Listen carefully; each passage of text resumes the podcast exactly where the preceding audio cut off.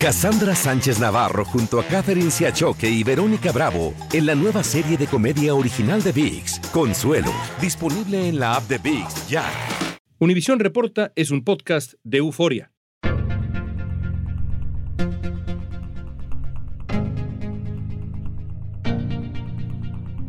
Año pasado, cuando vimos 350 barcos chinos pescando justo al lado de las Islas Galápagos, fue un llamado de alerta para la región. La pesca ilegal es un crimen que ha permanecido impune. China es uno de los grandes protagonistas de esta práctica. Solo en el Pacífico Sur pasó de tener 54 barcos dedicados a esto a más de 500, esto en la última década. China tiene una política de expansión marítima global son literalmente fábricas en alta mar, ciudades que nunca duermen. Joshua Goodman es un periodista de APE y se ha dedicado a investigar el problema de la pesca ilegal.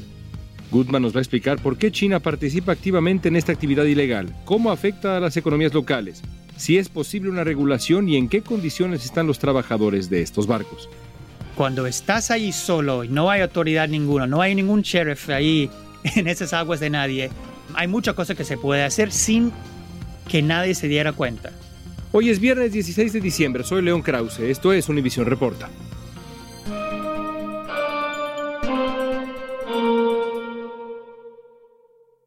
Joshua Goodman es corresponsal en Miami de AP, The Associated Press.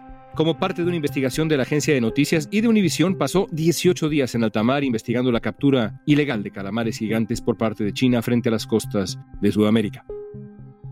Joshua, para nadie es nuevo que los seres humanos hemos depredado nuestro planeta. ¿Cuál es el estado actual de la fauna marina? En otras palabras, ¿por qué estamos hablando hoy de pesca ilegal?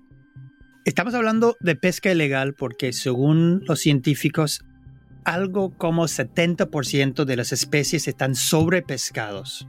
Y hay mucha competencia por lo que queda. La, la pesca que uno va al mar y tira del mar es preciosa. No hay comparación en su valor nutritivo, su valor económico, pero es un bien bien escaso. Y los diferentes países del mundo que se dedican a la pesca están en una competencia feroz para sacar lo que queda de nuestros océanos de formas legales y formas ilegales.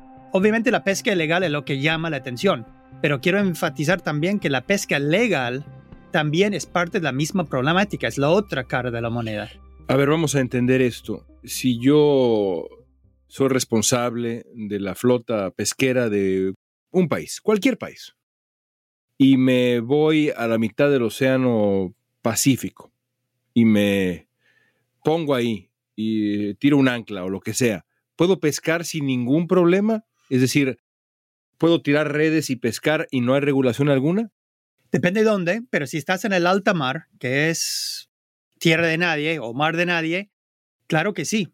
Realmente la estructura global para regular lo que ocurre en las zonas fuera de las jurisdicciones nacionales son escasas, casi no existentes. Hmm.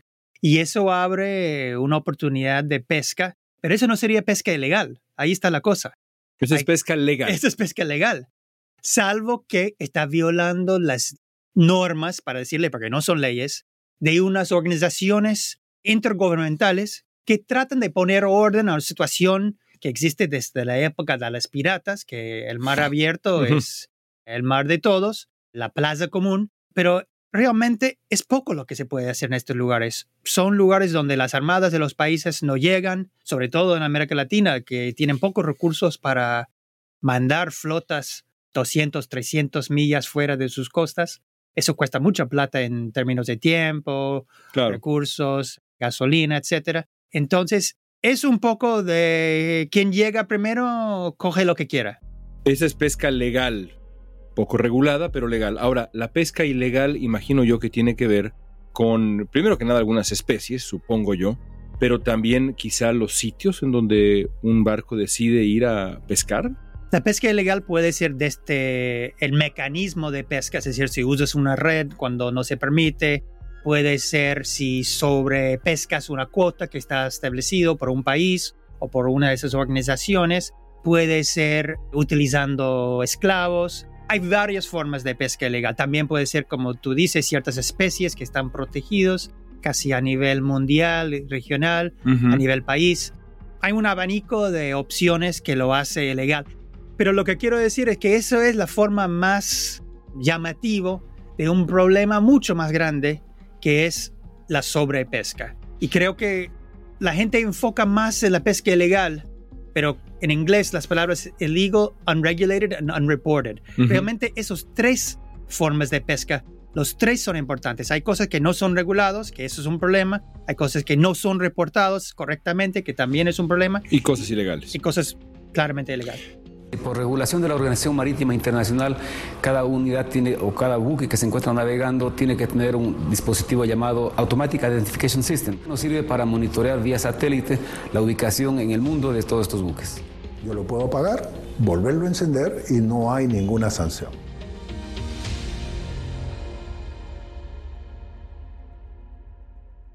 La flota china en ultramar es la más grande del mundo. Las cifras oficiales dicen que la integran eh, 3.000 barcos, pero varias investigaciones estiman que pueden ser muchos más. Ha tenido una gran expansión de la flota que captura pota. Y esa flota ha crecido de 2012 de 256 embarcaciones registradas a 600 el año pasado. Al menos desde el 2016 estos barcos operan frente a las costas de Argentina, Ecuador, las Islas Galápagos y Perú. Según el New York Times, las dimensiones de esta actividad han encendido las alarmas a escala mundial por su efecto negativo en las economías locales, el ambiente y la sobreexplotación de ciertas especies. Estamos siendo avasallados por los barcos extranjeros en el límite de zona de trabajo de nosotros. No hay un control marítimo que nos defienda a nosotros. El villano de esta historia, hasta donde la entiendo, es China, por lo menos el villano reciente. ¿Qué ha hecho China que la vuelve tan peligrosa para el ecosistema marino? Primero que nada, el tamaño de su flota pesquera, 300 barcos en un conteo que encontré, al menos. ¿Qué hace tan peligrosa a China, tan voraz? Es su tamaño, como todo con China. No creo que China está comportándose muy diferente que muchos países durante la historia de la humanidad han hecho, pero con todo lo que hace China lo hace a gran tamaño y tiene una flota subsidiado por el gobierno chino con préstamos estatales, subsidios para la gasolina, que le hace que puede mandar grandes flotillas muy lejos de su territorio.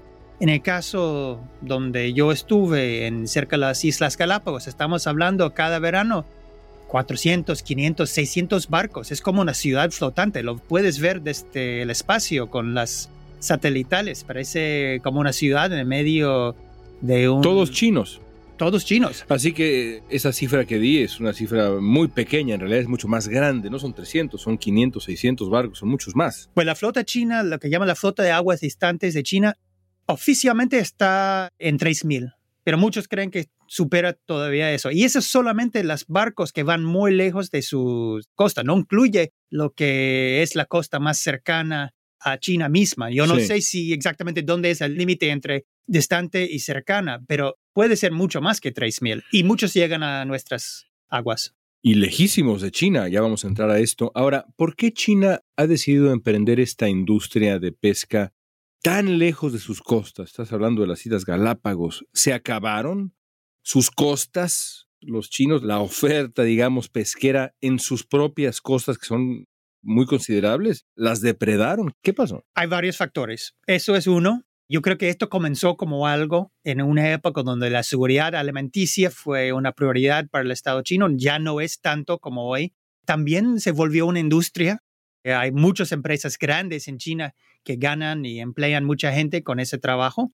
Y también creo que la cosa más reciente es una cuestión también de proyección y seguridad nacional. Obviamente, eso es una flota pesquera, pero también tiene connotaciones de seguridad nacional. Los chinos tienen ojos en varias partes ahora a raíz de eso y parte de su cooperación y su inversión en estos países también se alimenta con ese gran avance de esa flota. Entonces hay todos esos factores.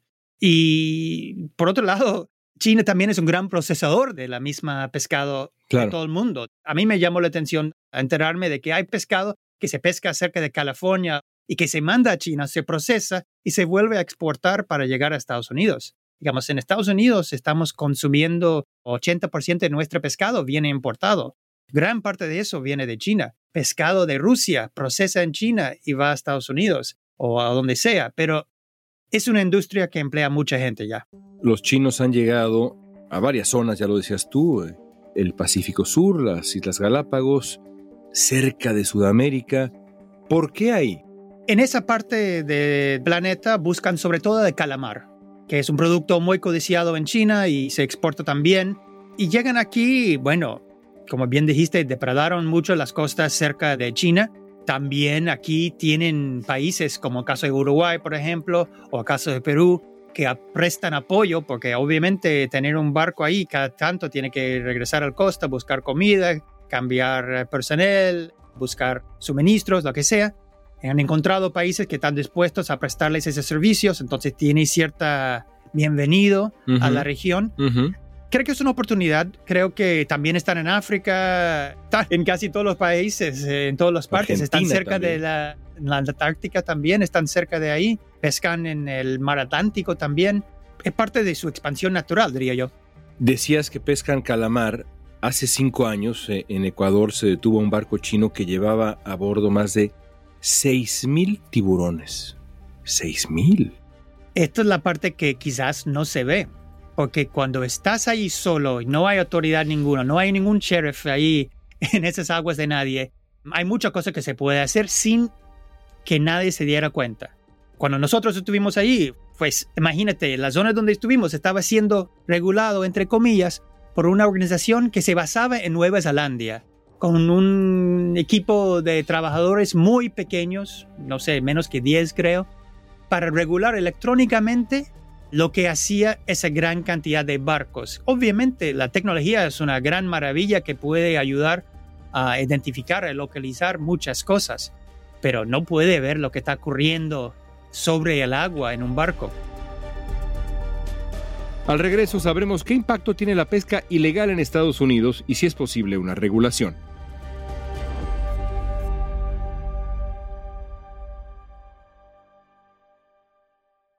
Cassandra Sánchez Navarro junto a Catherine Siachoque y Verónica Bravo en la nueva serie de comedia original de VIX, Consuelo, disponible en la app de VIX ya. Estamos platicando con el periodista de AP Joshua Goodman. La investigación que llevaron a cabo Univision Noticias y AP encontró que cientos de barcos chinos pescan calamares cerca de las Islas Galápagos en una zona considerada Patrimonio Mundial de la UNESCO. El calamar de esta región nunca se había enfrentado a una amenaza tan grande como la explosión de la pesca industrial de China. A ver, has mencionado tu experiencia periodística, valiosísima por cierto. Entremos a ella. ¿Puedes hablarnos de tu experiencia observando a los barcos chinos que pescan frente a las costas de Ecuador, frente a las Islas Galápagos? En fin, ¿dónde estuviste? ¿Qué viste? ¿Qué te impresionó? Bueno, nosotros partimos de Lima, en Perú, rumbo a la zona donde está todo congregado, todos los barcos chinos, que era más o menos a 200 millas de las Islas Galápagos. Llegamos en el medio de la noche y parecía como llegado a un círculo de fuego. Estuvimos rodeados de una cantidad de barcos porque pescan de noche. Eso es una cosa, es impresionante. Usan luces de estadio, como si fueras el estadio Azteca o el estadio aquí en Miami, para traer el calamar para engañarlo, para que sube y ahí lo agarran y... Con la luz. Sí. Lo jalan Creen que es la luna un poco y suben ahí a la superficie, porque el calamar prefiere las aguas muy oscuros, muy fríos, muy al fondo, pero con esas luces se lo atrae. Entonces esas luces son poderosísimos y llegas ahí, puedes leer un libro en el medio de la noche sin ninguna luz más allá de que la luz ambiental por lo que emiten los otros barcos. Bueno, ahí estuvimos varios días trabajando de noche, porque cuando llega la luz ya los equipos se apagan, todos los trabajadores que tú viste sacando el calamar se van a dormir y ves unos barcos que parecen como casas durmientes, no hay ningún signo de vida, todo el día duermen y comienzan a arrancar tipo 4 o 5 de la tarde de nuevo. El océano abierto alrededor del continente americano es un ambiente propicio para las peores infracciones de la industria pesquera. Según AP, hay registros de que muchos de los barcos que se mueven en la región de las Galápagos tienen acusaciones de abuso laboral, condenas por pesca ilegal y posiblemente incluso han violado la ley marítima. El problema está en que cuando estas flotas tan grandes pescan a tanta distancia de la costa no hay realmente un control sobre lo que ellos están haciendo. Al operador chino le sale más barato pagar acá que irse hasta China. Y si los costos son más baratos, eso te posibilita que la flota sea más grande. ¿Quién trabaja en esos barcos? Nosotros vimos equipos, sobre todo de Indonesia. Pudimos acercarnos un poquito. No fue fácil. Llegamos, vimos algunos de día cuando estaban como recién levantados, cuando los jefes quizás no estaban prestando atención. Acercamos en barcos muy pequeños. Hablaba un poco inglés. Le mandamos una nota en una botella que habíamos hecho una traducción en Google Translate al idioma de ellos, pidiendo cómo están siendo tratados y uno efectivamente estaba muy preocupado, no había hablado con su familia durante meses. Llamamos a su familia en Indonesia, no lo habían sabido mucho de él. Decía que aceptó ese trabajo porque tenía muchas deudas y estaba muy preocupado por su estado de salud. Así que evidentemente trabajan en condiciones, no quiero exagerar, pero que son relativamente cercanas a una suerte de esclavitud, sin exagerar. No quiero exagerar tampoco, pero seguramente son trabajos precarios en lo cual la gente no debería ganar mucha plata. Y creo que más que eso, la gente que consume pescado no sabe las condiciones del trabajo. Y eso es un error. La gente debería saber las condiciones en que trabaja esa industria. Pinktan Marine cuenta con la segunda flota más grande de China. Más que una empresa, es casi un activo del gobierno chino, según reportes de Univision Noticias. Pinkton Marine y sus aliados han eh, acumulado acusaciones de pesca ilegal por parte de países como Sudáfrica, Ecuador, Indonesia y algunos más.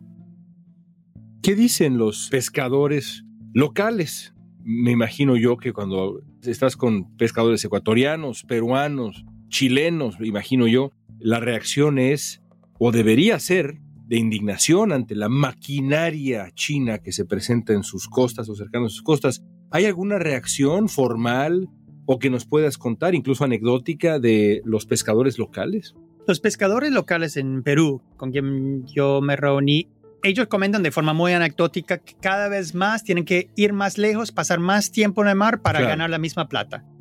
Sus barcos son pequeños, son folclóricos, están pintados de colores, tienen la Virgen, tienen pues no se compara con esas fábricas flotantes que son los barcos chinos. Es imposible competir con eso. También es cierto decir que tanto enfoque en China ha hecho que le hemos perdido la vista a los mismos abusos de las flotas industriales latinoamericanos, porque los hay también flotillas latinoamericanas. No se pueden competir con los chinos, pero son grandes y, como te decía al comienzo, yo no creo que hay un comportamiento tan diferente de hecho, ha habido muchos tiburones pescados por empresas ecuatorianas y vendidos en el mercado mundial, pero sí creo que es de alguna forma un blanco conveniente para esas empresas, esos países, culpar al extranjero, en este caso China, que mirar a sus propios falencias, digamos. También ocurre y se ha registrado presencia de estas flotillas, estas flotas pesqueras chinas frente a las costas de Baja California. ¿Qué están buscando en las costas mexicanas? ¿Nos puedes explicar con más detalle la conexión entre, por ejemplo, y esto ya estamos metiendo otro factor ahí, pero es un factor que hay que meter a la mezcla, ¿hay alguna conexión entre China y estas fábricas flotantes con cárteles de la droga mexicanos en esa zona? Pues en Baja California ocurre una cosa muy particular, que hay una comercio muy lucrativo para la totoaba. ¿Que está relacionada con la vaquita marina? No, la vaquita marina es la consecuencia de la pesca de la totoaba. Ya. Que los carteles en China creen que la bladder, la... La vejiga. La vejiga de la totoaba está codiciado, creen que puede tener algunas propiedades afrodisíacos, pagan una fortuna por eso. Pero ¿qué pasa? Este pez vive en el mismo lugar donde vive la vaquita marina, que se dicen que tiene menos que 10 ejemplares en el mundo de ese animal. Entonces, ellos usan unas redes grandes, unos pescadores locales, muy ligados al narcotráfico en esa zona. Y bueno, lo que entra en la red muere, sea totuaba, sea vaquita, sea cualquier cosa. Yo he visto las evidencias, son fuertes y tú ves que hay una directa conexión entre el narcotráfico, los carteles, los que exportan esa especie. Y es muy como la industria de, la droga que está segmentado. La persona que pesca no es la misma persona que lo seca, que no es la persona que lo corta, que no es la persona que lo exporta.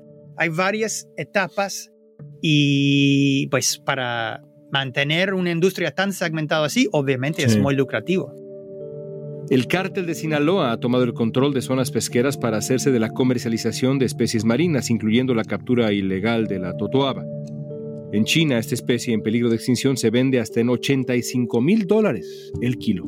Lo cual hace del buche de la totoaba un producto más valioso en el comercio negro que la cocaína. Por eso le dicen la cocaína del mar. Una investigación de Brookings Institution advirtió que la organización criminal no solo monopoliza la industria pesquera en el Golfo de California y el Pacífico de México, también intercambia las especies protegidas por precursores químicos para luego fabricar narcóticos. Uno de los negocios del crimen organizado mexicano en colusión con la mafia china.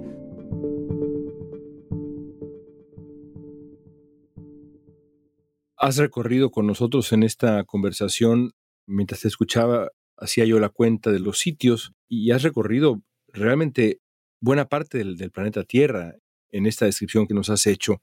¿Nos estamos acabando el mar? ¿Se puede decir que estamos abusando de tal manera que estamos jugando con el futuro de un recurso natural fundamental para el planeta Tierra así de claro? Pues yo creo que sí, sí. Los mismos científicos dicen que estamos sobrepescando 70% de las especies. Qué locura.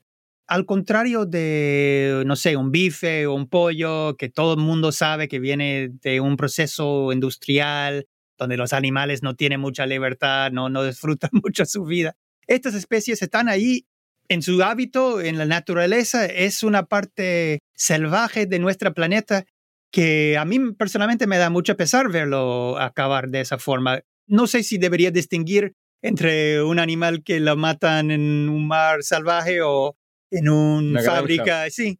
Pero creo que muchos creemos que mundo salvaje es digno de proteger y creo que mucha gente lo que más puede combatir eso es un poco la educación, porque la gente no tiene idea de dónde viene el pescado en su plato. Y eso es el primer paso para tomar decisiones conscientes sobre cómo tratar las especies.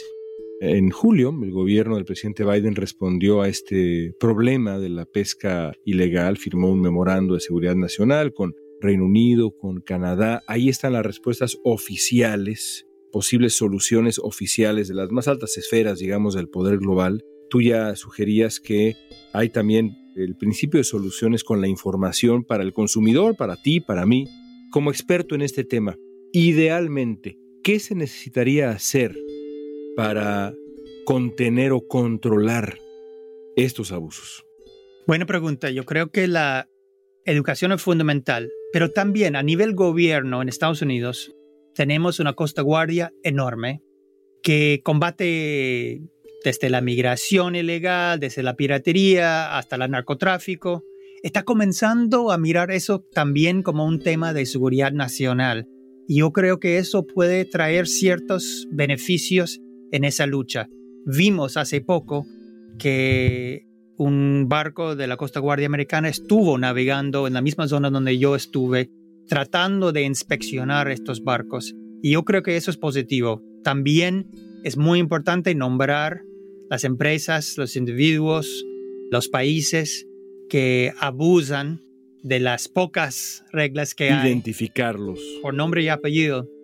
Y así un poco inducir cambios de comportamiento.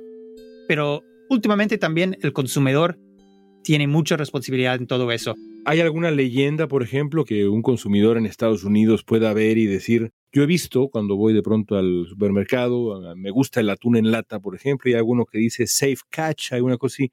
¿Qué tiene uno que buscar, sabes? Yo también estoy un poco ahora investigando ese tema, porque sí existen esos programas, pero no sé hasta qué punto te dan la seguridad que uno quisiera tener sobre el producto. Hay mucha ignorancia. Tú me llamaste experto. Yo no soy experto en eso. Me interesa y me ha dado cuenta de mi ignorancia y la ignorancia de muchas personas con respecto a esos temas. Así que yo estoy buscando las mismas respuestas que tú. Cuando yo compro una lata de atún, ¿qué quiere decir ese label? Lo que sí puedo decir, que eso sí es importante para el público en Estados Unidos, si compras pescado, pescado en Estados Unidos, puede tener fe que eso es un producto altamente regulado. Es algo que yo comencé a entender mejor y me daba mucha pena saber que el pescador doméstico ha sido muy reducido en estos años. Esas competencias extranjeras de bajos costos que rompan las reglas y los acuerdos ha desmado esas eh, empresas. Pero lo que queda, que representa 10, 20% del mercado, no es mucho, tú puedes tener seguridad que eso sí está altamente regulado. Lo ha visto. Tienen observadores en los barcos. Cuentan a cada pescado. Si no ese pescado que estaban apuntando a pescar, lo anotan. Y pueden ser multados. En la flotilla china donde estuve cerca de Ecuador, no había ningún observador.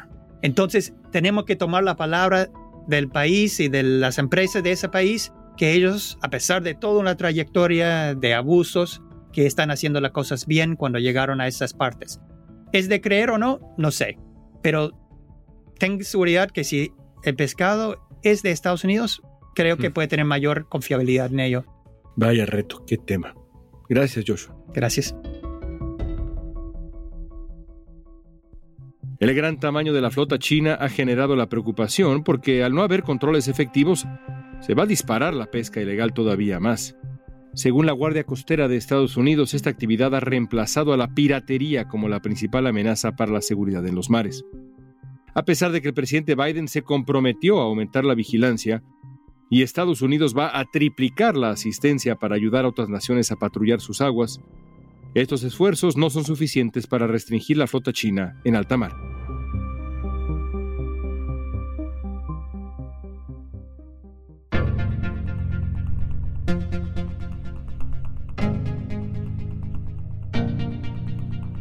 Esta pregunta es para ti. ¿Tú revisas los productos que comes para verificar que son pesca segura?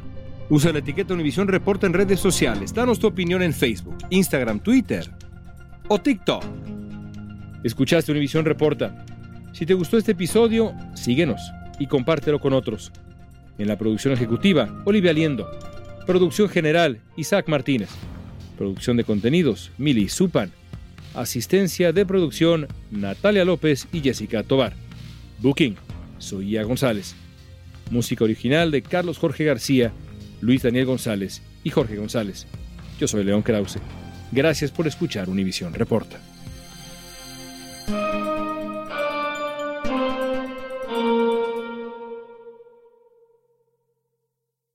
Cassandra Sánchez Navarro junto a Catherine Siachoque y Verónica Bravo en la nueva serie de comedia original de VIX, Consuelo, disponible en la app de VIX ya.